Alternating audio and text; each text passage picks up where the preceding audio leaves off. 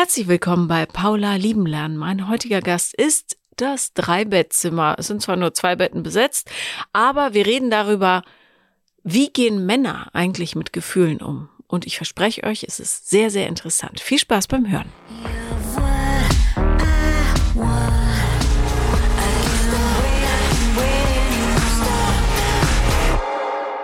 Herzlich willkommen, Paul und Steini. Und ihr wundert euch jetzt vielleicht, warum zwei Männernamen hier erklingen, wobei Steini ist erstmal geschlechtsneutral, gehen wir zu. Aber du kannst mal Hallo sagen, damit man es hört. Hallo. ich habe nämlich die Jungs von Dreibettzimmer eingeladen. Also das dritte Bett ist unbesetzt heute. Der äh, arme Mann muss arbeiten. Ja, ist korrekt. So, ja. Ähm, aber ich dachte, wir machen mal eine Folge darüber, wie Männer so fühlen. Und ich habe Paul neulich kennengelernt über die Arbeit und ähm, dann hast du mir von dem Podcast erzählt und Gott weiß, wie wir drauf gekommen sind. Auf jeden Fall dachte ich, junge Männer, Ende 20, sprechen über ihre Gefühle. So ist mein Plan zumindest. Weiß nicht, was ihr so vorhabt. ähm, das ist genau der Plan, den ich auch habe. Die Angst in seinen Augen. nee, ich, ähm, ich finde es schön zu hören, wie ihr so das alles seht mit den Gefühlen, weil äh, die Generation vor euch hat sich damit noch ein bisschen schwerer getan. Definitiv. Nicht alle natürlich, aber viele und die Generation davor noch schwerer. Noch schwerer. Und die vor, die davor hat sich gar nicht getraut, irgendwas zu fühlen. Die hatten oder keine. zumindest rauszulassen. Weiß nicht, ob ihr im Westen nichts Neues gesehen habt. Ich hab's gesehen, ja. Ja, und äh, ich finde, also ich finde, fand jetzt nicht so super sensationell, aber ich habe schon viel darüber nachgedacht, wie wenig Männer in, ja, in den Generationen vor uns überhaupt dazu stehen durften, dass sie Angst haben, dass sie Sorge haben, dass sie was nicht wollen und so weiter. Äh, so, ich glaube, das ist bei euch total anders, aber vielleicht irre ich mich auch. Äh, Paul, du hast gesagt, ihr habt äh, extra vorher eine Folge über diese Frage, wie fühlt ihr, äh, aufgenommen. Was ist dabei rausgekommen? Ja, es war ein äh, sehr interessanter Diskurs. Also ich muss, ich muss gestehen, du hast mir ja diese Frage gestellt und ich habe sie ganz fair erstmal in den Raum geworfen. Welche Frage habe ich dir genau gestellt? Ich weiß ja, das nicht. Das Thema eigentlich. Reden, äh, warum Männer nicht über Gefühle reden, vor allem in Männerrunden. Mhm. Das war so die Frage, ah, ja, so genau. konkret. Und dann habe ich erstmal sie einfach nur den Jungs äh, hingeworfen. Mhm. Es war am Tag nach unserem Dreh, wo wir uns kennengelernt haben. Und dann habe ich erstmal gesagt, würdet ihr dem überhaupt erstmal zustimmen? Ja. Weil das Interessante war nämlich, per se haben wir alle so gesagt, ja. Ja. Es stimmt schon, dass es auf jeden Fall nicht so normal ist.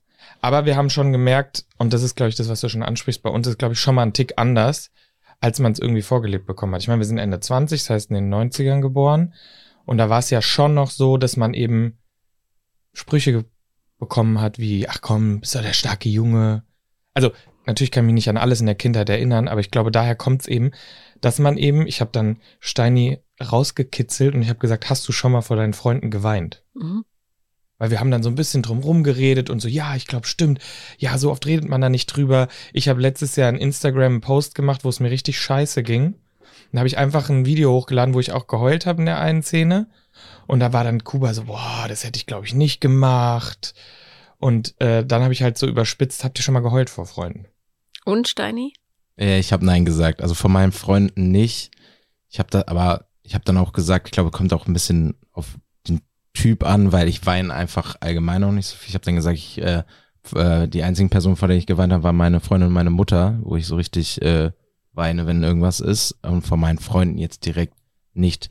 Heißt aber auch nicht, dass ich nicht von meinen Freunden über meine Gefühle rede. Mhm. Also, für, also das, äh, ja, das war meine Antwort darauf. Redest du denn mit deinen Freunden über deine Gefühle? Äh, mit einer Handvoll schon, ja. Also jetzt, also ich glaube, ich habe so ja irgendwie drei, vier, fünf Freunde, mit denen ich auch wirklich über alles, alles rede aber jetzt auch nicht so, dass ich denke, okay, heute geht's mir schlecht, jetzt rufe ich die sofort an oder so, sondern schon, man muss sich dann schon doch überwinden, sage ich mal so ein bisschen, glaube ich schon. Also ich rede mit denen darüber, weiß auch, dass das angenommen wird, weiß auch, dass ich da Gehör finde, aber ähm, ah gut, wenn man übers tiefste Innere redet, muss man sich vielleicht auch immer ein bisschen überwinden, das rauszulassen und mit jemandem drüber zu reden. Ich nicht, zum Beispiel. Ja. Aber mit wem redest du denn, äh, wenn du, wenn es dir schlecht geht? Ähm, kommt drauf an, in welchem Bezug es mir schlecht geht. Mhm. Ähm, Nehmen wir an, du hast Liebeskummer. wahrscheinlich ähm, ein guter Freund, den ich jetzt hier in Hamburg hab, zum Beispiel, oder meine Mutter. Mhm. Oder mein Vater, wer, welcher gerade so ein bisschen greifbarer ist. Und kommt immer dann immer ein bisschen aufs Thema an. Wie ist es bei dir? Ja, ich habe gerade schon drüber nachgedacht. Und ich muss sagen, ich habe letztes Jahr, als es mir auch so kacke ging, habe ich, ich habe meine beste Freundin, die auch bei mir wohnt in München. Mhm. Das heißt, mit der kann ich sofort natürlich über alles reden. Das ist schon mal klasse, dass äh, ich da auch nicht Angst haben muss, einfach zu sagen, was ich denke.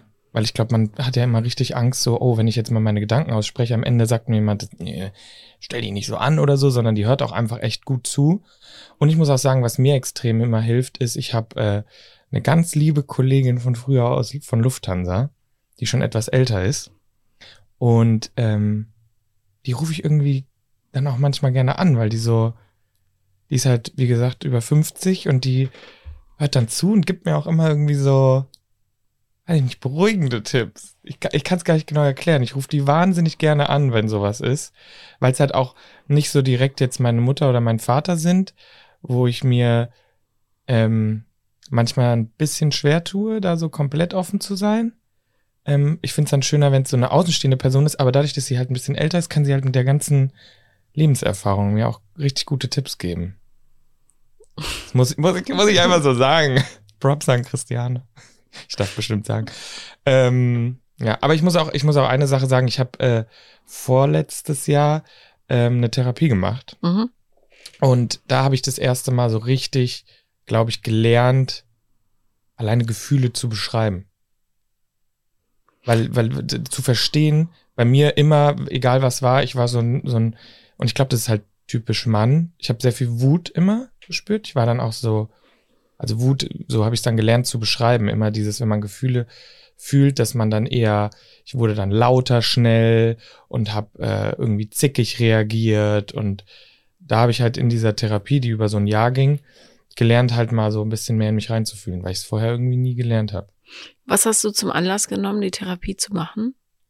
Ähm, es war eigentlich nach dem Studium ging der Job los, in dem ich nicht so ganz glücklich war. Nee, in dem ich nicht glücklich war. ähm, und dann kam noch Corona on top und äh, ich bin so, ich bin ein Mensch, der super extrovertiert ist und daraus zehrt, mit Menschen zu sein. Das war dann von heute auf morgen weg. Und dann, wie gesagt, im Job unzufrieden. Und dann habe ich gemerkt, es geht bisschen bergab. Und dann bin ich jemand, der in der Familie auch schon Fälle von Depressionen mitbekommen hat. Und dann hatte ich da nicht so die Sorge und habe Gott sei Dank einfach, ja, habe dann eher präventiv auch gesagt, komm, bevor das schlimmer wird, kümmere ich mich darum. Hast du darüber zum Beispiel mit deinen Freunden gesprochen? Äh, nicht viel. Wusstest du das, Steini? Äh, nee, als er es gemacht hat, nicht. Ich habe das tatsächlich so ein bisschen, was heißt nebenbei mitbekommen. Wann war das? Im Dezember jetzt erst. Jetzt vor, vor vier Monaten. Ja, wir haben ja- Vier Kölsch. Hast du das mal erzählt? Ja. Ja. Ich habe irgendwie gebraucht, das äh, rauszulassen. Kannst du dir erklären, warum du das für dich behalten hast? Ich glaube, ganz ehrlich, weil ich Angst hatte, verurteilt zu werden. Oder in eine Schublade gesteckt oder weiß ich nicht. Einfach so eine Angst, dass, dass es bewertet wird generell. Und vor allem, wenn ich jetzt weiß, da, ist, da sitzen Leute, die selber sowas nicht gemacht haben. Oh Gott, das ist ja voll der dumme Gedanke, weil vielleicht haben sie es ja gemacht und erzählen es auch nicht. Ja, ja, klar. Aber das so. ist ja das Dilemma der Gesellschaft. Ja, Also, stimmt. So, wir haben das Problem gefunden. ja. Nee, aber klar, so einfach, weil ich dachte, oh nee, dann äh, denken die Leute vielleicht anders über mich oder ähm, verurteilen mich dafür. Nicht im Verurteilen, noch nicht mal im negativen Sinne, aber dass sie einen dann anders behandeln. Das ist, glaube ich, so die Angst gewesen. Aber ich muss auch sagen, ich habe es halt auch wirklich für mich gemacht und wollte es auch erstmal für mich so einfach machen und auch wissen, was für mich bei rumkommt. Mhm. Ja, ich, ich versuche immer den Leuten die Angst zu nehmen, sich zu teilen, ne, weil eben genau das dann passiert. Die anderen fühlen sich erleichtert, weil sie merken, ha, ich bin nicht die Einzige oder der Einzige. Und jetzt kann ich mich auch teilen und das lockert natürlich die Seele Ja. irgendwie. Ich habe jetzt eben seit letztem Jahr, wir haben ja jetzt auch den Podcast Dreibettzimmer und da versuche ich jetzt wirklich auch einfach mehr zu zeigen. Und deswegen habe ich da auch, glaube ich, schon mal euch das erzählt, weil mir klar war, wir sitzen jetzt in Momenten, wo man, wenn man hier sitzt, dann muss man auch offen sein, finde ich. Sonst ist nicht authentisch. Und dann war mir klar, dass das Thema bestimmt irgendwann mal rauskommt. Und dann wollte ich es euch vorher erzählen. Und deswegen, glaube ich, war es Weihnachtsmarkt in Köln, so, äh, wo wir gestanden haben. Ja, da haben wir aber auch echt gute, diepe Runden oft. Muss man echt mal sagen. Also wir drei kennen uns ja wirklich schon lange und wir standen nämlich nach dem Weihnachtsmarkt in so einer, wie nennt man das, in so einer Kneipe, mhm. haben dann Kranz Kölsch bei uns gehabt und wir waren eine große Gruppe, aber wir standen, drei standen so um diesen Kölschkranz rum und haben richtig Deep Talk geführt, das weiß ich noch. Kann sich erinnern. Da, da, wo Männer über Gefühle reden dann, ne? Ja. Besoffen. Kneipe, mhm. ja, so ungefähr. Geht das denn auch nüchtern? Das geht auch nüchtern, ja. Aber ich tatsächlich, äh, ich würde sagen, oft hat man es trotzdem, wenn man unterwegs ist und dann irgendwie so ein bisschen die Hemmung abgebaut hat und dann erst mit den Freunden darüber redet. Ich, das ist nicht nüchtern, also ich mache das auch nüchtern, aber so die, die, wo man es dann nicht erwartet oder wo man dann, wo es dann mal bei, bei anderen oder bei einem selber rausbricht, ist es dann eher in solchen Situationen, ne? Glaube ich schon. Dann greift man es schön auf in so einem Moment glaube, es ist auch wahrscheinlich wieder dieses so, ah ja, jetzt hat er ein Thema angesprochen und hat sich geöffnet und dann fällt es einem irgendwie leichter. Mhm. Wir haben uns halt gefragt auch, weil wir sind ja drei Jungs. Ja. Und wir haben uns halt die ganze Zeit auch, weißt du, dann fängt man ja an und sagt so, ja stimmt, wir reden viel weniger über Gefühle. Ja, ja, viel weniger. Und dann haben wir uns gedacht, wir wissen ja gar nicht, wie es ist, wenn ja. drei Mädels zusammensitzen. Ob es wirklich so ist, wie man sich's vorstellt, oder ob es auch nur uns so eingeprägt ist von wegen, ja, ja, die, die, die sitzen dann da immer und heulen wie man es so aus den Filmen kennt oder so. Weißt du, was ich meine? Mhm. Wissen wir ja nicht, ob es stimmt. Wobei es, wie man es aus den Filmen kennt. ja, okay. Und wir shoppen immer und dann essen wir Eis, wenn genau. wir haben. Ja. Aber äh, es gibt natürlich auch da äh, verschiedene Level des äh, Deep Talks und des Heulens, ne? Also es gibt, glaube ich, auch viele Freundeskreise oder Freundinnenkreise in dem Fall, ähm, wo zwar geheult wird, aber das richtige Köfferchen nicht aufgemacht wird, ne? Mhm. Also wo dann so oberflächlich geheult wird quasi, weil der Schmerz ja da ist, aber man weiß vielleicht noch nicht so genau, woher der kommt, so, ne? Also ich habe, weiß ein einfaches Beispiel ist, Liebeskummer, heule, aber warum ich zum Beispiel immer Typen aussuche, die zu diesem Liebeskummer mhm. führen mhm. und so weiter. Ne? Also dieses Selbstreflexive, das bringt einen ja so richtig in die tiefen Schichten. Ja. Auch, ne? ähm, aber ich glaube, also, oder erfahrungsgemäß sind Frauen schon da näher an ihren Emotionen dran, weil es ihnen aber auch nicht abtrainiert wird und weil unsere Erziehung ja doch immer noch anders läuft als die bei euch, nämlich ähm, Jungs weinen nicht und Mädchen weinen im Grunde die ganze Zeit, überspitzt gesagt. Also mhm. Mädchen wird viel eher zugestanden, emotional zu sein und Jungs eben nicht, wobei ich glaube, ja, von den Hormonen abgesehen, die echt äh, eine Menge Stress verursachen im Körper, ähm, ist das Weinniveau wäre rein theoretisch gar nicht so extrem unterschiedlich. Mhm. Also wenn man als Mann lernen würde, mit Frustration offener umzugehen, würden wahrscheinlich deutlich mehr Männer weinen. Weil Weinen einfach erleichtert, ne? So. Oder Weinen muss ja nicht unbedingt, obwohl es eine tolle Sache ist, finde ich. Aber wenigstens dann sagen, äh, du Paul, ich bin gerade total äh, frustriert und muss kurz mit dir reden. Oder irgendwie so. Ja. ja. Das finde ich, aber du sagst es schon so, dieses Lernen alleine, dass man sagen kann, ich bin jetzt frustriert. Mhm ich finde, das ist halt der Punkt, wo den, den ich vorhin meinte, so, ich habe, man muss, ich musste erst mal lernen, wenn es mir schlecht geht, zu verstehen, was ist es gerade? Ist es Wut? Ist es Frustration? Ist es einfach traurig sein? Bin ich verletzt? Dieses einzusortieren, das, das. Ich wollte gerade sagen, das finde ich eben ganz interessant, dass du gesagt hast, zu lernen, Gefühle zu beschreiben, weil ich würde sagen, das kann ich, äh, kann ich oft auch gar nicht so genau. Also ich kann dann, kann so umschreiben, wie es mir geht, aber das dann genau genau greifen, was es dann ganz genau ist. Das da, also jetzt nicht immer, aber äh, habe ich auch öfter mal, wo ich dann weiß, ja, warum, warum geht's mir jetzt überhaupt schlecht oder ja. ich habe ja eigentlich gar keinen Grund oder whatever. Also das dann zu greifen oder was dann genau das Gefühl ist in dem Fall, das äh, finde ich auch immer sehr schwer, tatsächlich. Zumal Wut ja, äh, ja, bei Männern ist es total schön zu sehen. Häufig ja auch Trauer ist zum Beispiel, ne? Oder ähm, so ein ganz tiefer Schmerz. Und der bricht sich dann Bahn in so einem Testosteron, in so einer Testosteron-Eruption. Aber das ist es gar nicht. Es ist gar nicht Aggression, sondern es ist Trauer zum Beispiel. Mhm. Ja.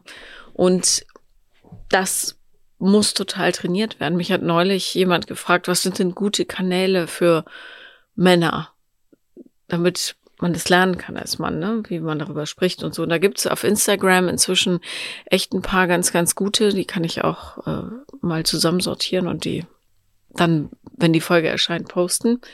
Wenn ich es nicht vergesse, erinnert mich sonst dran. Okay. Ähm, und ähm, das kommt aus den USA jetzt, diese Bewegung ganz, ganz stark, die ja so ein ganz komisches Volk sind von teilweise extrem weit und zum großen Teil aber unfassbar rückständig. Das finde ich immer so eine ulkige Mischung. Also dieses extrem reaktionäre, was sie haben.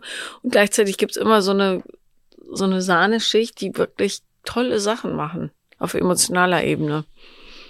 Aber das, ich, also ich glaube, dass tatsächlich die Zukunft der Welt davon abhängt, wie gut es uns allen gelingt, ähm, so, heil, so zusammen heile zu werden einfach. Ne? Und das kann man nur, indem man Körper und Geist wieder zusammenfügt, der durch ja, traumatische Erlebnisse so auseinandergerissen wurde. Und dazu gehört natürlich Gefühle benennen können und Gefühle dann auch zeigen können, ne? weil die Gefühle müssen ja raus aus dem System.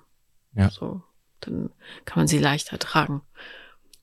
Aber mein Gefühl ist, dass es schon in die richtige Richtung geht inzwischen. Also, also, also immer mehr auch, also so ab unserer Generation abwärts, sage ich mal, dass es schon äh, ja auch immer wichtiger wird und auch allen immer wichtiger wird, dass es einem gut geht und Mental Health sowieso immer wichtiger wird. Also ich habe das Gefühl, so von meinem Gefühl her in meinem Dunstfeld, Freundeskreis und so wird immer offener darüber redet, dass man in Therapie äh, geht oder sich einen Therapeuten gesucht hat. Und es wird auch immer mehr. in den letzten paar Wochen dann immer kriegt man damit, ja, der ist jetzt auch, der ist jetzt auch und so. Irgendwie hat er jetzt schon viel Gefühl, der Winter hat schon wieder viel nicht gut getan, so. Ähm, ja. Aber es geht in die richtige Richtung, glaube ich.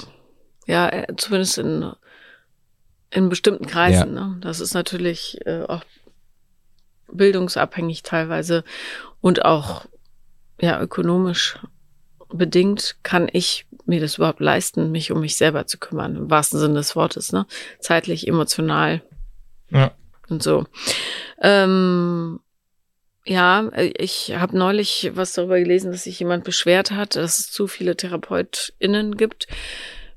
Ich glaube, es wird jetzt eine Phase geben, wo das ganz, ganz wahrscheinlich eine richtige Schwemme geben wird, weil es ja auch unfassbar viele Coaches gibt und so weiter. Aber ähm, es ist trotzdem ein Schritt in die richtige Richtung, auch wenn es zu viel erscheint, weil alle erstmal da ankommen müssen, dass sie in der Lage sind, sich selber zu benennen. So, ne? Ist ja auch nicht immer zwangsweise, dass es dann da draußen eine jahrelange Therapie wird. Manchmal sind es Genau. ist ja eine Kurzzeittherapie, das sind dann zwölf Sitzungen und dann ist vorbei. Ja. Also, ja. Ich fand, ich fand vorhin so krass nur noch, was ist mir nur hängen geblieben, dass du gesagt hast, ähm, grundsätzlich kommen ja oft dann auch Leute so um die Ecke, gibt ja auch diese Movements, die sagen, ja, Männer sind halt biologisch anders und, äh, äh, und du hast ja gesagt, naja, grundsätzlich würde ich da jetzt nicht so den Unterschied sehen. Und ähm, das Wort abtrainiert, da habe ich richtig schlucken müssen. Ja, aber ist ja so. Ja, also ich, ich, ich finde, das ist das passende Wort dafür, weil wir haben, als wir drüber geredet haben, auch so ein bisschen gesucht und haben immer so gesagt, ja, soziale Normen, Erziehung und so, aber ja, es ist einfach abtrainiert. Mhm. Auch Ja. diese, dieser Spruch, so, der Indianer kennt keinen Schmerz und der taffe Junge und so hört man immer, dass dieses Abtrainieren, das ist voll gerade bei mir hängen geblieben. Äh, weil ich finde, es trifft so richtig gut. Ja. Aber auch mit der Grobheit, mit der äh, Jungs behandelt werden teilweise. Ja. Ähm, da kannst du ja gar nicht anders, als dich in so eine kleine Zementpackung einhüllen, damit nichts kaputt geht, ne?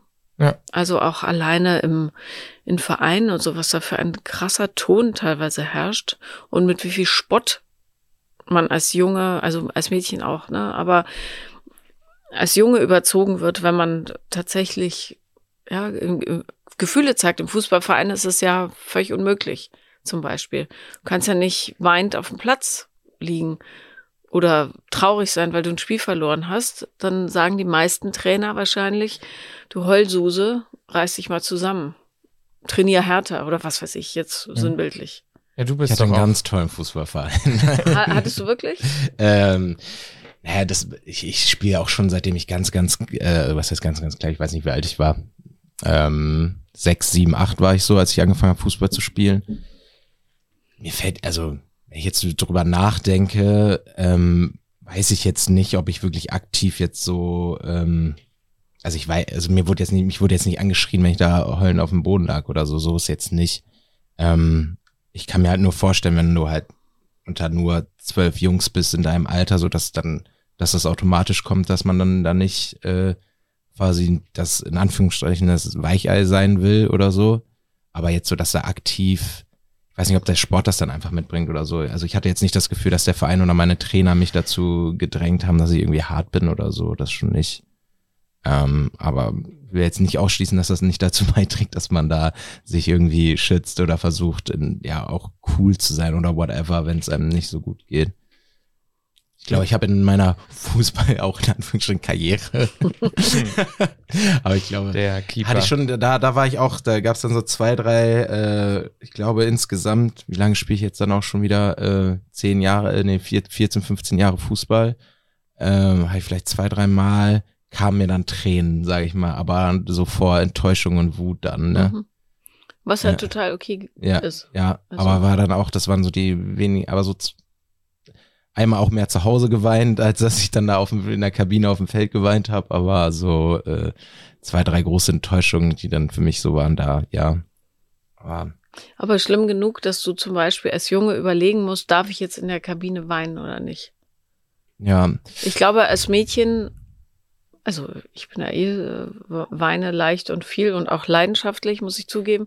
Leidenschaftliches Äh, Weinen. ähm, aber ich hätte dann vor den anderen geweint. So, ja. Ja. Ja, Will man ja auch eigentlich in dem Moment rauslassen. und Also- dann, du willst ja auch in den Arm genommen werden eigentlich. Ja. Ja, aber ich glaube, so, so aktiv habe ich da aber auch nie drüber, also ich saß da dann nicht und dachte dann nicht so, wein jetzt nicht, wein jetzt nicht oder so. Also so war es Ja. dann auch nicht, sondern man hat es dann einfach nicht gemacht. Ja, weil es schon so tief drin Ja, ist. ja, aber ich sag nur, dass man, ich musste mir das in dem Sinne dann auch nicht verklemmen, weil ich, also ich habe dann halt, Weil sowieso ausgeschlossen Ja. war. Ich habe dann draußen gegen eine Wand gehauen und dann war auch gut. So, da haben wir die Wut. Und lustigerweise haben wir das Beispiel Fußball im anderen Sinne gehabt, weil wir nämlich überlegt haben, wann typisch Männer Gefühle zeigen. Mhm. Aber das sind dann nicht die auf dem Platz, sondern die oben mit dem Bier in den Das Rängen stimmt. stehen. Da wird geweint, ja. Da wird geweint, geschrien, rumgebrüllt, gegen die Wand geboxt und so, wo ich mir denke, da ist dann auf einmal, also, Aber interessanter Gedanke, was, und das kann ich nicht beurteilen, weil ich kein Mann bin, aber was wäre, wenn Männer so eine große Liebe für Fußball oder alle möglichen Ballsportarten haben, also in den Rängen zu sitzen, weil dort ein Ort ist, wo man angstfrei seine Emotionen rauslassen kann. Auch wenn Ja. die manchmal so ein bisschen fehlgesteuert sind. würde ich de facto, ist ja so. Oder? Ja, weil da irgendwie alle so denselben Konsens haben. Kuba meinte, es ist Liebe. Dass Naja, es Liebe für einen Verein ist, der einen quasi dann die Freiheit lässt zu sagen, ja, Ja, der, das ist sowas so, das ist ja so, ich bin seitdem ich sechs bin Fan von Arminia Bielefeld zum Beispiel, und das begleitet dich einfach so im besten, oder was heißt im besten, oder, oder begleitet dich im Zweifel. Schicksal. Ist ein hart, ja, ist, äh, deswegen, ich habe viele weinende Menschen schon gesehen im Stadion. Ähm, das ist auch immer mein Beispiel, als Arminia Bielefeld mal ganz unglücklich in die dritte Liga abgestiegen ist. Ich habe noch nie so viele geschockte und weinende Erwachsene oder auch vor allem Männer gesehen in einem Stadion. Das war echt, äh, das ist mir immer noch ein wurde da Gedanken. geweint. Ja, ein paar, äh, also so, Klar, so, so, so auf, und so richtig unglücklich, also so richtig, richtig unglücklich in allerletzter Sekunde. Viele waren in Schockstarre, viele, also manche haben dann auch Wut gezeigt und die Spieler angeschrien, aber die wenigsten haben viele, ja, geweint. Und ich glaube, wenn du dann so richtig in der Kurve stehst, so viele, das ist dann deren Lebensinhalt ja auch irgendwo ihr ganzes Leben lang, die sich dann für so einen Verein geben, so weiß ich nicht. Und dann ist man da mit allen vielen, die genauso denken irgendwie und dann ist es dann wieder okay, Gefühle zu zeigen. Aber wenn es Liebe ist, warum gelingt es dann nicht in persönlichen Beziehungen? Ja, Weil so ein Fußballverein ein bisschen, was heißt abstrakt, aber so, so ein Fußballverein hat ja keine Gefühle. Also ist ja irgendwie so einseitig da, also für, wenn ich Fan bin sozusagen, so, muss ja mit muss ja mit Arminia Bielefeld nicht diskutieren über meine Gefühle oder so oder mit denen darüber reden. Ja, nee, ich, weil Ja, ich so, ja, ja, aber, aber ähm, das wäre ja wahnsinnig traurig.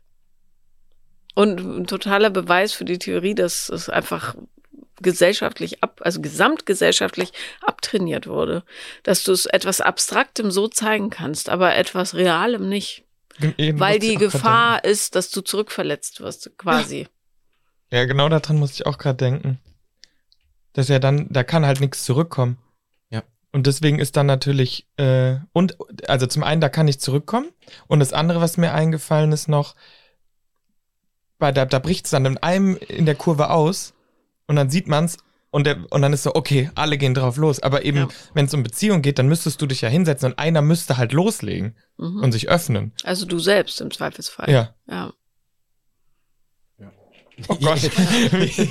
der Kern wurde fast geknackt. So, das ne? Fußballparadoxon. Das Fußballparadox. Oh Gott, gibt es das noch? Oh, vielleicht, Ich weiß nicht, ja. Aber vielleicht das, können wir das aufstellen. Wir ja, das jetzt auf. absolut.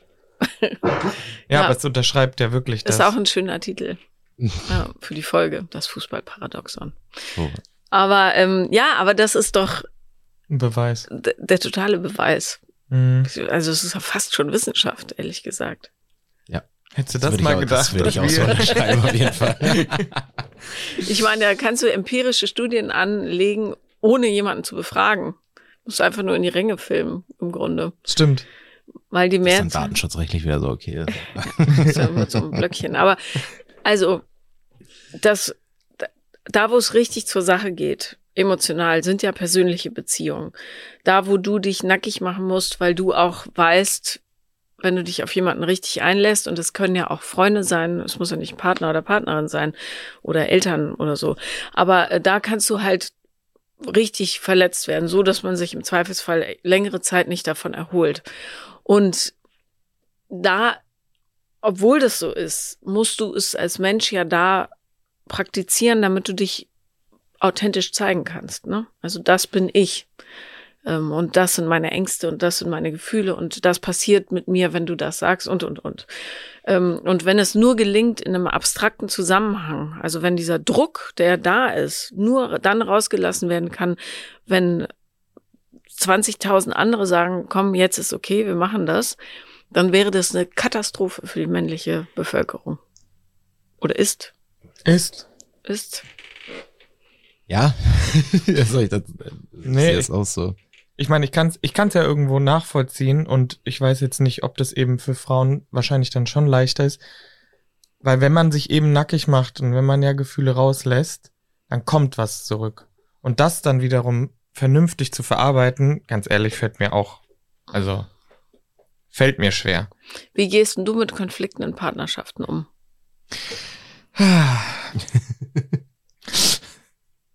Ich versuche ruhig zu bleiben, aber es gelingt mir wirklich nicht immer oder selten. Also ich fühle mich sehr schnell angegriffen, sind wir ganz ehrlich. Ich habe gelernt, viel zu sagen, was ich denke und besser Dinge auszusprechen. Ich kann sie auch besser sortieren, aber ich bin immer noch an dem Punkt, dass ich sagen muss, wirklich Dinge nicht zu persönlich zu nehmen und direkt angegriffen zu fühlen. Ich fühle mich halt direkt angegriffen, wenn wir ehrlich sind. Wa- Was kann man sagen, um dich so richtig zu triggern? Ja, wenn es um, wenn es. Oh, Steini will was sagen. Steini sagt, Nee, ich wollte sagen, das interessiert mich jetzt auch. Also, wenn mir jemand sagt, ah, du willst so dieses so, du willst ja eh nur recht haben. Mit dir kann man nicht reden. hat die Person dann recht, wenn sie das sagt? Vielleicht. ja, schon irgendwo, weil ich bin extrem, wenn ich, wenn wir diskutieren über ein Thema, dann bin ich, habe ich eine, eine Meinung und die will ich dann zu 100 Prozent auch, vertrete ich dann auch. Da bin ich schon sehr meinungsstark. Obwohl mein Fehler ist, ich weiß es selber so, ich, ich brauche halt einfach Zeit, um Dinge zu verarbeiten, dann gestehe ich mir auch selber Dinge ein, so ist es nicht. Das muss ich auch ganz, also so muss ich mich schon mal auch selber lohnen, dass ich schon am Tag danach oft dann so denke, ja, okay, komm, stimmt ja auch, weil es ist ja nie schwarz und weiß, es sind ja immer Mittelwege. Aber kannst du in dem Moment sagen, du, ich brauche mal kurz einen Moment, um darüber nachzudenken? Oder bist du dann so Ja, fällt mir leider sehr, vor Wut? ja, fällt mir leider sehr schwer. diese Pause zu nehmen auch wirklich. Beziehungsweise, ich sag's dann sogar manchmal, aber ich merke, glaube ich, nicht, wie provozierend es dann ist, so von wegen, wenn man das dann in so einem Ton sagt, der so ist so, ja komm, wir lassen das jetzt mal und reden später drüber. Und dann fühlt sich natürlich mein Partner oder Partnerin wieder direkt provoziert. Verstehe ich auch. Also ich weiß gar nicht.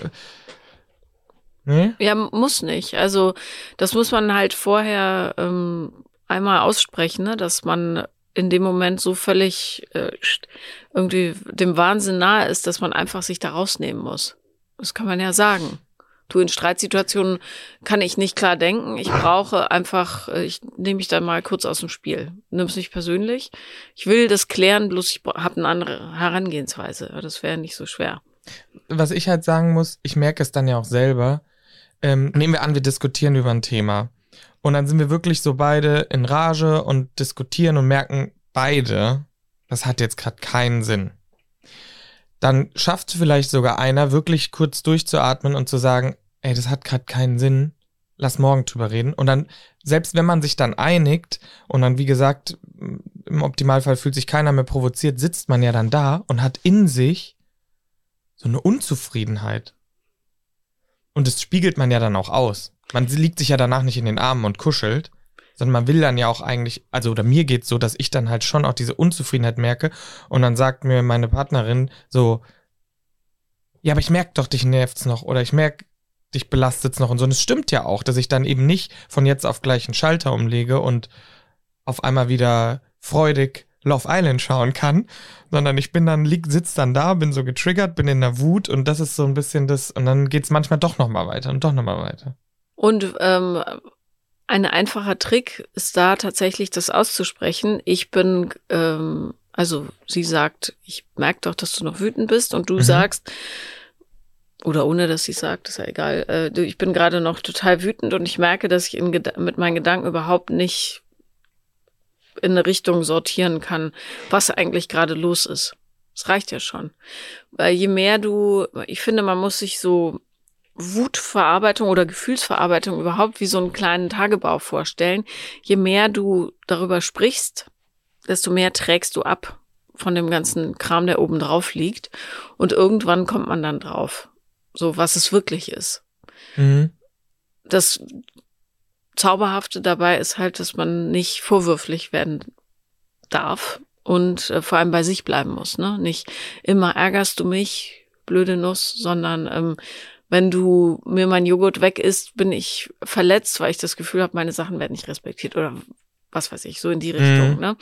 Und ähm, das muss der andere natürlich auch leisten, dann nicht zu sagen, immer bist du so, so beleidigte Leberwurst. Mhm. Ständig bist du, was weiß ich, ja, so pieken. Das Tick muss man dann halt aufhören, ja. Krieg ich immer zu hören. Ja. ja. Und das ist natürlich hat seine Wurzel in der, Angst, nicht gesehen zu werden ne? oder nicht gehört zu werden in dem, was du sagst, bist oder fühlst. Und du hast vorhin gesagt, ähm, ich, ich denke, ich weiß nicht mehr ganz genau, wie du es gesagt hast, aber ich denke ähm, dann schon darüber nach, was es ist oder so, irgendwie sowas. Aber ähm, wichtig ist, dass du es auch fühlst, ne? Und das meinte ich vorhin mit Kopf und Körper wieder zusammenfügen kannst du alles intellektualisieren, du musst es halt auch spüren, wo es ist im Körper und was es mit dir macht, so. Das dann vielleicht auch benennen. So trainiert man sich dahin, dass man dann wirklich immer an die Wurzel kommt und sagen kann, ah, das, was du gerade zu mir gesagt hast, hat das und das und das als oberflächliches Gefühl ausgelöst. Natürlich redet so keiner, aber so in der Theorie. Mhm. Und in Wahrheit habe ich verstanden, es ist was ganz Altes, nämlich das und das und das, Angst. Ja, meistens ist ja so äh, Verlustangst oder ne, nicht geliebt zu werden. So ist immer ganz super basic diese Gefühle. Ja, eigentlich, ne? Ich finde äh, das mit dem Verbinden finde ich interessant. Dass man, glaubst du da, aber glaubst du auch, dass es da eben, ja doch, da, da hat man wahrscheinlich, wurde man auch abtrainiert. Dass man weniger Empathie hat vielleicht? Meinst, glaubst du, das liegt da so dahinter? Naja, dass man, wenn du, wenn deine Gefühle nicht ernst genommen werden, als Beispiel, als Kind, äh, mhm. äh, zum Beispiel, nehmen wir an, häufige Situation, du merkst, einer deiner Eltern betrügt den anderen. Ja, Oh. Kinder sind da extrem feinfühlig. Mhm. Ähm, und die Mutter, die einen Hausfreund hat, nur als Beispiel, sagt immer, nee, nee, das stimmt nicht, das bildest du dir nicht nur ein, das ist nicht wahr. Also deine Gefühle werden nicht bestätigt mit, ja, hast du gut gesehen, ich habe da echt ein, wir haben gerade ein Thema da oder so, sondern das, was du fühlst, ist nicht wahr. So, Mhm. und dann lernt der Mensch, also das erwachsene Kind, ähm, sein Gefühl nicht mehr zu trauen und dann wird ja die Intuition, also der Körper einfach abgekappt. Gibt's nicht mehr. Und dann versuchst du das intellektuell zu verstehen, gelingt auch meistens, bloß du kannst nicht integrieren. Und dann kommst du halt kein Stück weiter. So. Zumindest immer nur klitzekleine Schritte, die nichts bringen. Langfristig. So, also darum ist immer wichtig zu gucken, wo fing das eigentlich an, dass meine Intuition nicht wahr war. Ne? So. Ja, und das ist ja dann auch ein Teufelskreislauf, weil wenn man mal ehrlich ist, wenn ich mir jetzt anschaue, ich glaube, in der Generation unserer Eltern sind ja jetzt, also von uns sind ja jetzt ungefähr gleich, von Stein und mir, die, ähm, klar, es war eine Zeit, da hast du nicht dich hingesetzt und gesagt, so und so sind die Gefühle, da war das einfach eine andere Zeit, da ging es auch darum zu funktionieren. Ich habe zwei Schwestern, wir waren eine große Familie, da musste halt einfach funktionieren und man hat natürlich gemerkt, es gibt Schwierigkeiten wie in jeder Beziehung. Ähm, aber ja, ergibt Sinn, weil man hat das gemerkt, aber es wurde halt nicht so drüber geredet. Und alle sagen dann immer, nee, nee, ist alles in Ordnung. Das ist halt auch. Nach ja, außen, ne? Ja, ja, Schön genau. immer nach außen den Schein bewahren. Und es muss ja nicht immer ähm, das ganz, ganz große Drama sein, sondern Nö. sowas reicht ja schon. Ne? Ja. Du merkst, irgendwas ist, aber es wird nicht bestätigt von außen und dann denkst du, okay, irgendwas stimmt mit meiner Wahrnehmung nicht. Mhm. Hm. Oh Gott, jetzt sind wir sehr ab. Hast du denn, wie gehst du denn mit Streits um? Das ist mir noch, äh, das ist mir noch äh, hängen geblieben.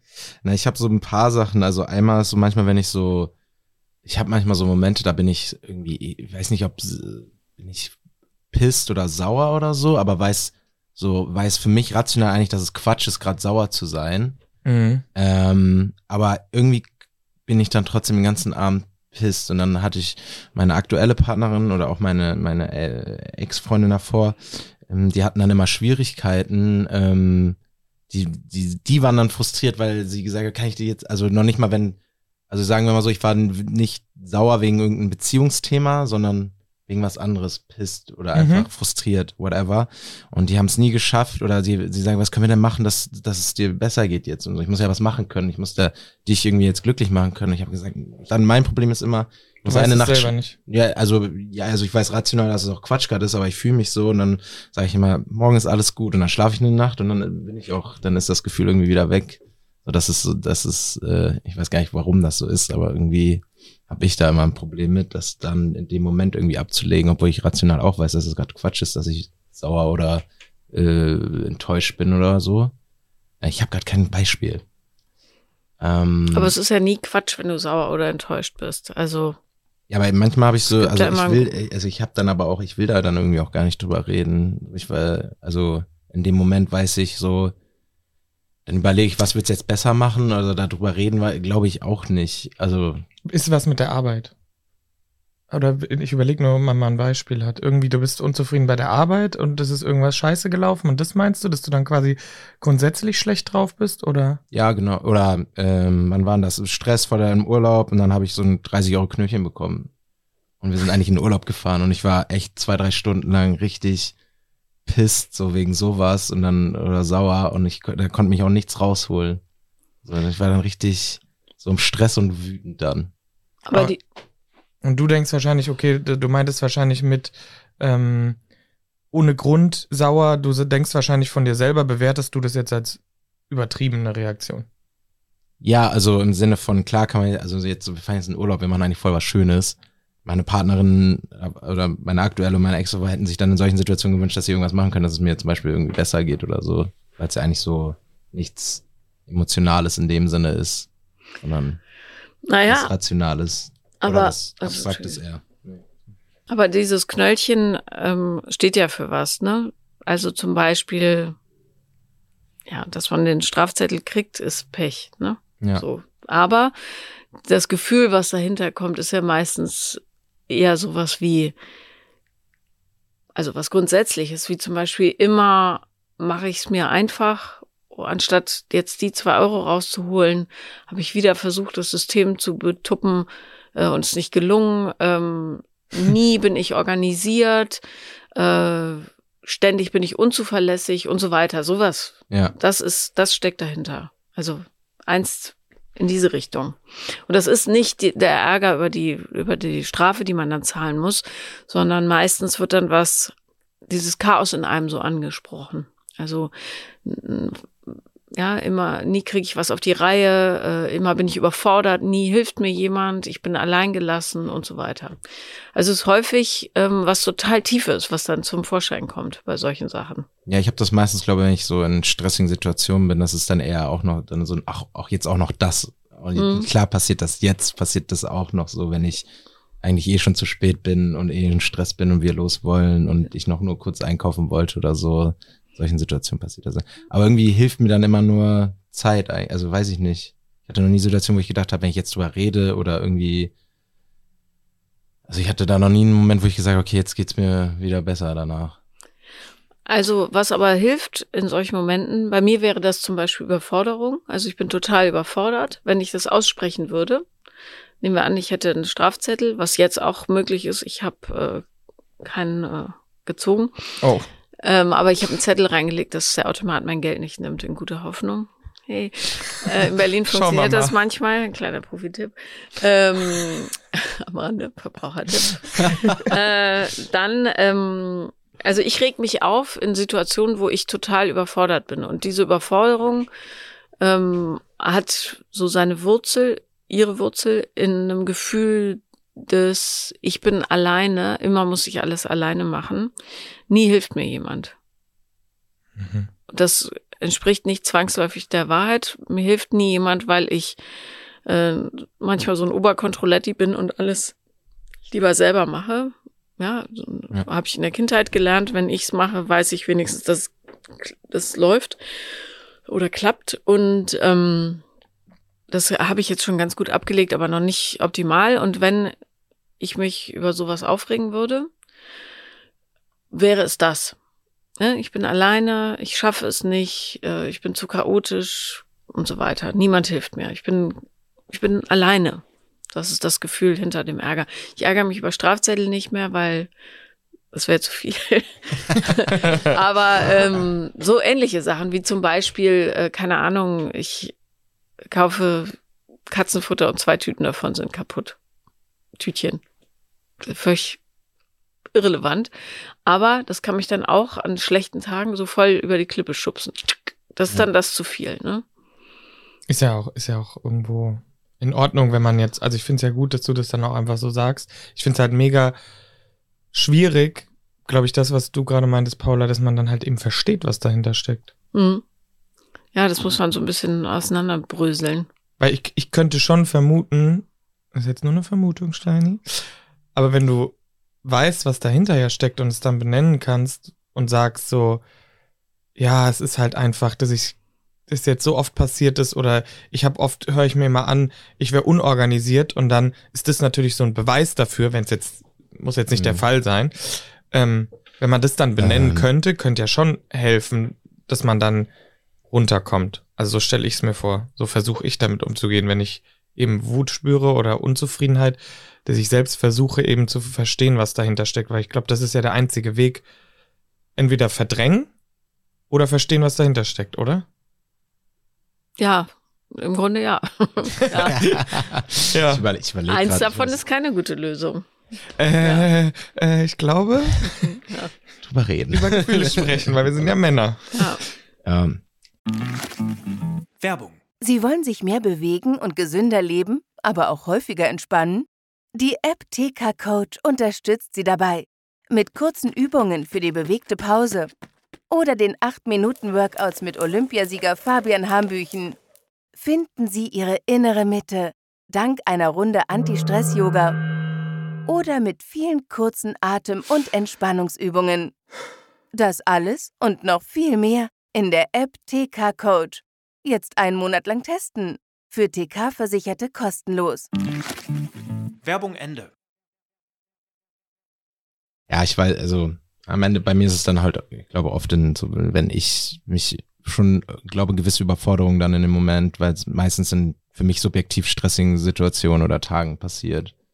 Wenn manche sagen so, es ist nicht stressig, aber für mich ist es in dem Fall stressig. Und wenn dann sowas kommt, das, das zieht mich dann, dann bin ich immer ganz, ganz unangenehme Stimmung auf jeden Fall. Aber mal schauen, vielleicht klappt es jetzt beim nächsten Mal besser, wenn ich das so benenne. Ich weiß es nicht. Ja, garantiert, weil ähm, das ist so ein bisschen wie Schluss machen. Sobald man es ausgesprochen hat, ist ja der innere Druck Ja. weg. Ne? Und sobald du ähm, versuchst, ja, da kann man sich herantasten, äh, dem Gefühl einen Ausdruck zu geben. Äh, ich bin überfordert, ich fühle mich äh, nicht gesehen, was auch immer, Mhm. ähm, ist dieser Druck weg. Und dann kann man das Gespräch darüber beginnen und dann ist es Kommunikation. Nicht nur Worte austauschen, sondern richtige Kommunikation. Und das macht einen dann happy. Ich würde gerne jetzt einen Wrap-up haben fürs nächste Mal, wenn das passiert. Ich bin jetzt richtig gespannt. Wie Also, meinst du? Na, wenn Steini das nächste Mal ein Knöllchen hat, Ach so, Ach so, soll er- was passiert? Ich- dann soll er danach äh, Ich reg erzählen. mich nicht prinzipiell über Knöchel, so oft kriege ich keine. Aber Aber eine ähnliche die Situation. gehen sowieso ja. erst an meinen Vater, weil das noch an meinem Vater gemeldet ist, das Auto. Aber Zahlt er die für dich? kommt drauf an. Kommt drauf an, wie hoch oder wie, wie, wie und was für Abständen das passiert. So, wenn einmal im halben Jahr passiert, dann sagt er, komm, habe ich einfach mal, die 20 Euro habe ich mal gemacht. Äh, aber äh, das war auf so einem Rewe-Parkplatz, wo man das direkt bekommen hat auch und so nicht so ein, so ein, wo man, so, weil man keine, keine Scheibe reingelegt hat und nicht mal so ein, so ein klassisches Knöll. So sind die hier, ja? Das gibt's inzwischen sehr häufig, dass es gibt halt private Betreiber von Parkplätzen, die dann, da sitzt dann einer und achtet darauf, dass die Leute ihre Parkscheibe, wenn da keine Parkscheibe rein ist, ich war zehn Minuten im Rewe und hatte 30 Euro. aber auch geil, dass er dich, dich ja dann sieht und dann statt, ja, also aber ein das bisschen ist gemein. Das, man kann ja Das Schon. hässliche Gesicht des Kapitalismus. so, ja. ja. Mhm. Aber ich fand es irgendwie noch ganz interessant allgemein, weil ich hatte immer das Gefühl, also wenn wir auf Gefühle kommen, so, ich ich hatte immer das Gefühl, meine Eltern haben mich so erzogen, dass ich vor denen auch Gefühle zeigen kann und auch mit denen über alles reden kann. Also habe ich auch immer noch das Gefühl und hatte immer das Gefühl, dass meine Eltern da jetzt nicht unterdrückt haben, dass ich vor denen nicht weinen darf oder dass ich keine Gefühle zeigen darf. Aber wenn ich dann über die Jahre nachdenke, habe ich in 29 Jahren meinen Vater genau einmal weinen gesehen, sozusagen. Meine Mutter auf jeden Fall öfter. Mein Vater dann einmal, das war dann bei der Beerdigung von seinem Vater. Ähm, und sonst auch nicht. Und sonst, sonst habe ich dann immer nur, und das war für mich dann immer, Papa war auch immer so der Fels in der Brandung, egal was ist, der, äh, der ist auf jeden Fall da und hat alles im Griff sozusagen. Und das hat sich schon noch, immer noch, glaube ich, in meinem Gedanken trotzdem dann verankert irgendwo, dass das so ist. Und dabei, wie gesagt, wenn man jetzt mal drüber nachdenkt und so, dabei dachte ich immer, ich wurde auf jeden Fall so erzogen, dass ich auf jeden Fall alles zeigen darf, aber irgendwo manifestiert sich ja dann trotzdem so ein Bild von seinem Vater in, in meinem Kopf dann auch. Und ich glaube, der Fehlglaube ist auch immer noch, dass Weinen gleich Schwäche bedeutet. Also er ist der Fels in der Brandung, darum weint er nicht. Das, äh, er kann, also oder Menschen können ja auch Felsen in der Brandung sein und trotzdem weinen. Ja, voll, Ne? also also glaube ich auch, aber das ist, glaube ich, so das Bild, was Ja, sich ja, dann genau. trotzdem über die Kindheit und so dann in meinem Kopf gefestigt hat irgendwo. Ja, Sam, ich habe ich hab gedacht, eins zu eins so. Also wirklich. Ich glaube auch, ich habe meinen Vater bei einer Beerdigung seiner Mutter eben weinen sehen. So das, äh, und das, das, das hittet dann auch richtig, ne? ja, Ja. Voll. Wenn man auf einmal so eine Person sieht, die man sonst nie weinen sieht, wenn die dann weint, dann. Ja. Puh, da geht's richtig. Also, das war hart. Ähm, aber ja, ich habe auch direkt gedacht, wie dumm man eigentlich ist, dass man nämlich denkt, so, ja, weil die Person immer so beim Zuhören so wenig, äh, so nicht so emotional wird und weniger weint, deswegen kann ich der dann auch alles zutrauen. Ist ja eigentlich so ein total dummer Gedanke, aber es ist so ein Gefühl. Und das zweite ist noch, finde ich, daran sieht man auch, wie viel Teil die Gesellschaft eben hat. Also auch in unserer Diskussion. Ich bin ja ein ganz, äh, ich kritisiere gerne die Gesellschaft, die Rollenbilder. Da bin ich ganz vorne weg. Und ähm, ich finde, da merkt man ja eben, weil meine Eltern, mir war klar, ich kann mich mit denen hinsetzen, über alles reden und da kommt kein, da kommt nicht Heulsuse. Da würde ich meine Hand für ins Feuer legen, dass meine Eltern niemals das zu mir gesagt haben. Gott sei Dank, gesagt hätten.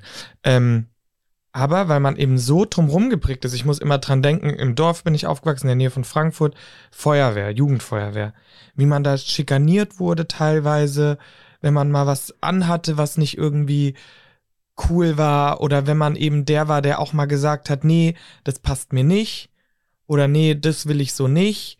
Ich hab, hatte natürlich zwei große Schwestern, die immer meine Vorbilder waren. Da war ich natürlich auch ein bisschen mehr so, auch einfach femininerer Typ, weil ich eben nicht mit männlichen Vorbildern aufgewachsen bin oder einfach, klar, man macht ja das, was die Leute dir vorleben. Das finde ich ja auch interessant. Dann Punkt.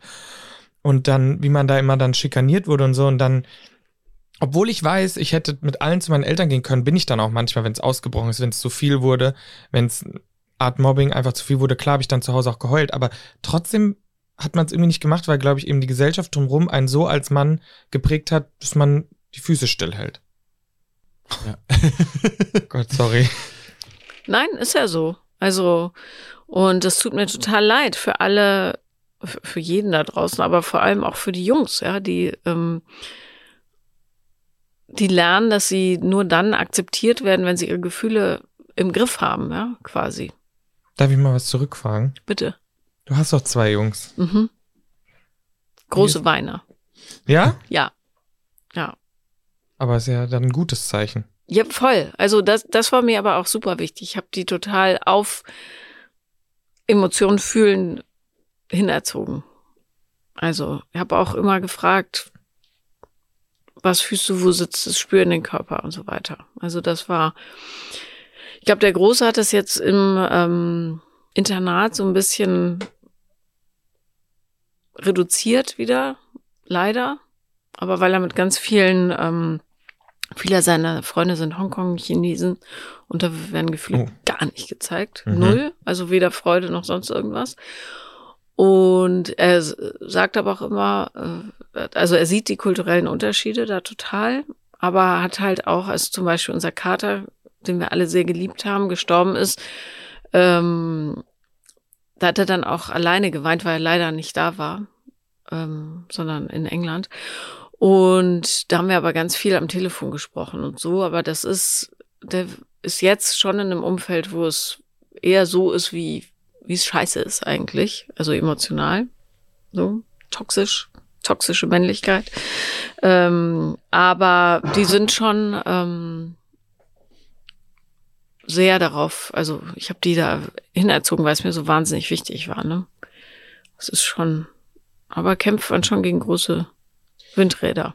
Ich wollte gerade sagen, ich, ich, wenn ich jetzt so mehr drüber nachdenke, ich sage, es wird besser, aber ich glaube, es wird auch schwieriger, also durch die ganzen, was also wenn wir jetzt auch über Mobbing reden in dem Alter und so, dass das ja durch sagen wir, TikTok und hast du nicht gesehen, die ganzen Social Media äh, Kanäle, die es jetzt so gibt, ja schon nochmal auch ein anderes Level hat, als, als wir in der Schule waren oder äh, in dem Alter. Deswegen, ich kann mir auch vorstellen, dass da, oder es ja auch Bewegung, ich meine, Deutschrap ist so, so beliebt wie schon lange nicht mehr, würde ich sagen, wo er auch viel die Leute, die da quasi die ja toxische Männlichkeit förmlich aus und, und, und geben das ja nach außen auch ab und viel. Ich habe das Gefühl, dass bei vielen das ja auch dann so ein, so ein, so ich will so werden wie der dann sozusagen und dass es dann noch interessant wird, wie, wie die Generation damit umgeht, mit, weil Mobbing irgendwie anders geworden ist, weil Vorbilder anders sind, äh, TikTok und so verändert auch die Wahrnehmung von ganz vielen Themen und sowas, äh, wie das dann wird.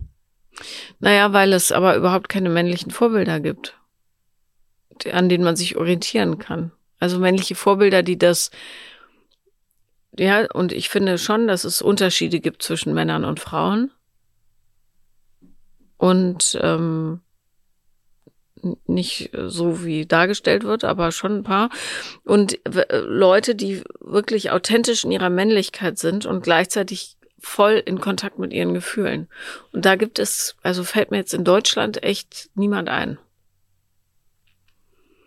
Also niemand, der gleichzeitig auch noch cool ist, so dass die äh, Jugendlichen sagen können, das ist mal ein richtig geiler Typ. Fällt mir keiner ein.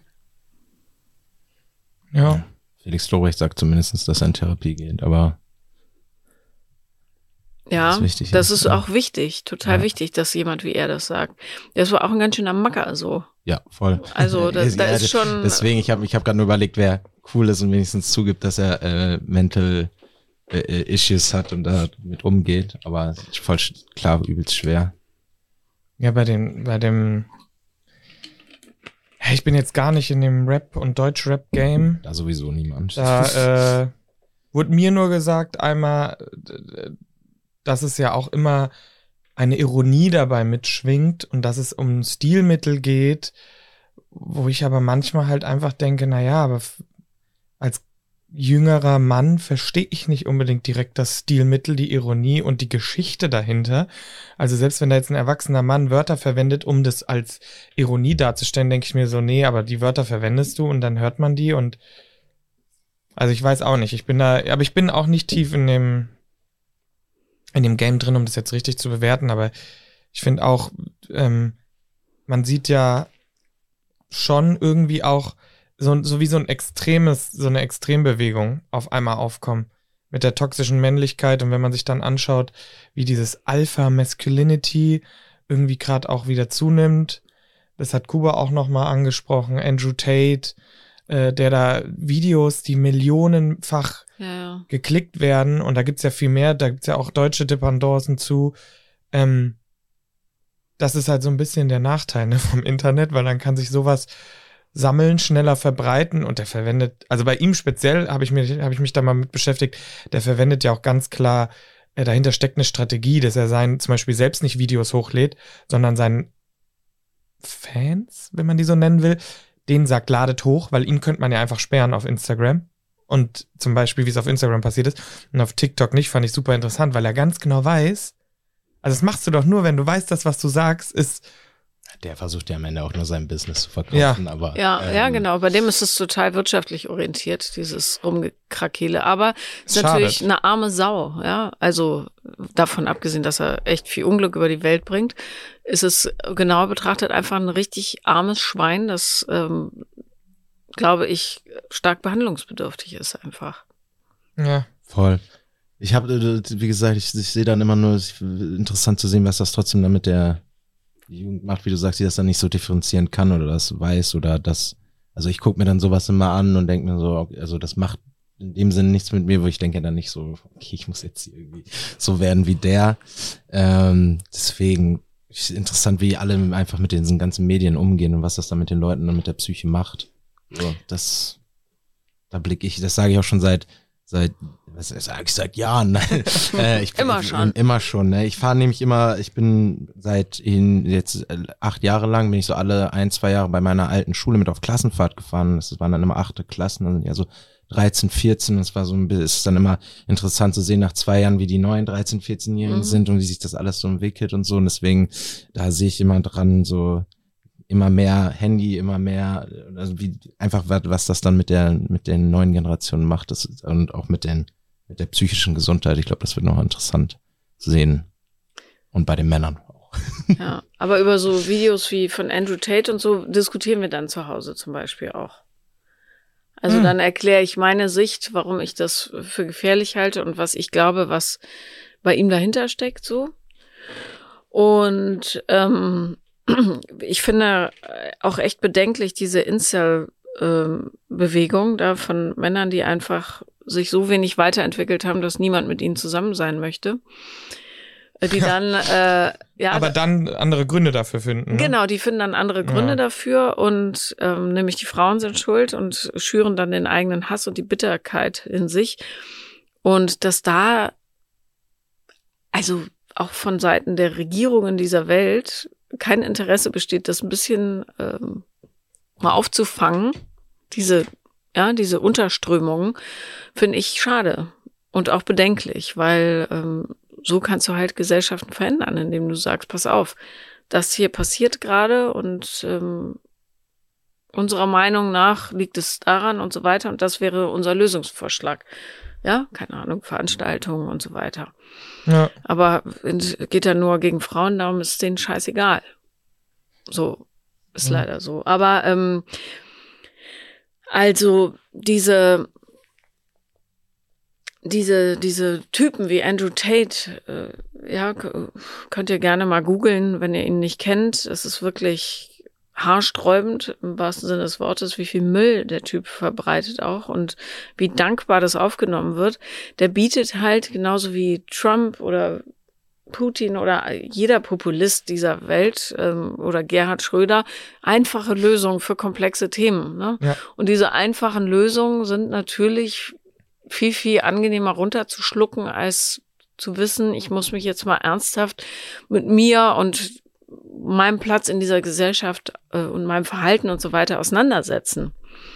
Und haben die Leute keinen Bock mehr drauf, weil sie denken, yay, wenn ich äh, mich widerlich benehme, fahre ich bald einen Ferrari. Ganz ehrlich, was bringt dir ein Ferrari, wenn du innerlich tot bist? Ja. Also dir bringt auch ein Ferrari nicht so viel, glaube ich, wenn du innerlich erfüllt bist. Das ist nur meine Meinung. Aber äh, ja, dieses Hui, also ich check's nicht. Aber es scheint, äh, das ist vielleicht auch ein Unterschied zwischen Männern und Frauen, weil es gibt äh, schon auch Frauen, die auf schnelle Autos stehen, aber ich finde es verblüffend, dass einem das äh, so viel geben kann, dass man denkt, yeah, das ist mein Lebensziel. ja. Ja, Ist echt so. Ich fand, ich habe dann, äh, ich habe dann ein bisschen gegoogelt und mir vor allem mal in YouTube habe ich einfach ähm, eingegeben, nachdem wir darüber geredet haben, eben Männer Gefühle zeigen. mhm. So. Und ich fand das so krass, wie einfach, ähm, es kam jedes dritte Video, waren schon so Coaching, wo ich dann auch mal reingehört habe und gemerkt habe, okay, es sind wirklich Leute, die echt dran interessiert sind, dass Männer Gefühle lernen, muss ich Mhm. wirklich sagen. Aber trotzdem waren da auch so Titel dabei, heutzutage wirklich gesagt, wenn man es jetzt eingibt, ein Mann kennt keine Gefühle. Ähm, warum ich keine Gefühle zulasse als Mann? Du machst dich nur lächerlich Mhm. Ähm, wie ein wahrer Mann mit Emotionen umgeht. So Titel alleine. Und dann habe ich mir auch manche Videos angeguckt und dann sitzt du echt da und die sind in sich auch überhaupt nicht schlüssig teilweise. Natürlich nicht. Also das eine Video, da hat er eben gesagt, Männer sollen keine Gefühle zulassen. Das war die Grundannahme. Und dann hat er erklärt, dass man unterdrückt wird mittlerweile ja von den Frauen und Mhm. dazu gezwungen wird. Und deswegen, wenn man selber, und das war dann wiederum geil, da hat er sich selbst widersprochen, fand ich, wenn man jetzt wütend wird, darf man ja heutzutage gar nicht mehr wütend sein.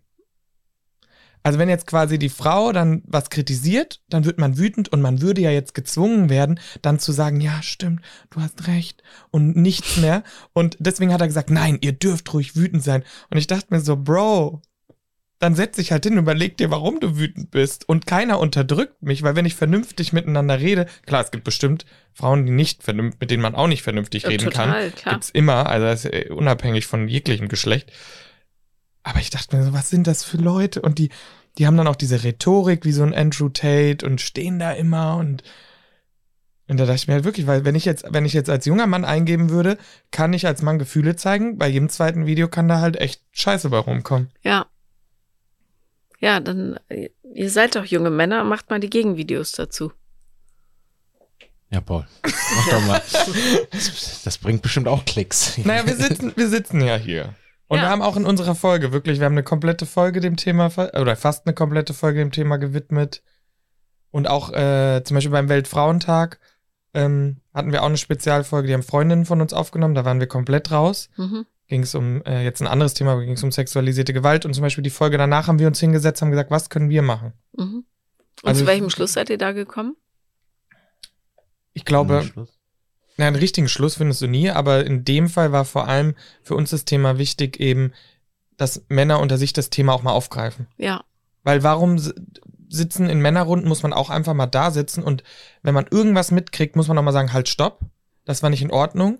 Und nur weil ich jetzt nicht eine Frau bin, der sowas passiert, muss ich trotzdem sagen, ey, ich weiß, es ist passiert und vor allem drüber reden in Männerrunden. Das war so, glaube ich, Und- unser Hauptthema, dass man das einfach mal aufbringt. Es klingt vielleicht weird, aber echt mal in so einer Männerrunde kann man auch mal aufbringen, ey Leute, ich habe Folgendes mitbekommen, das geht gar nicht. Also ich habe mitbekommen, die eine Freundin nimmt immer, wenn sie zu Freunden geht, Klamotten mit, um für einen Rückweg eine Joggi anzuhaben, anstatt einem Kleid.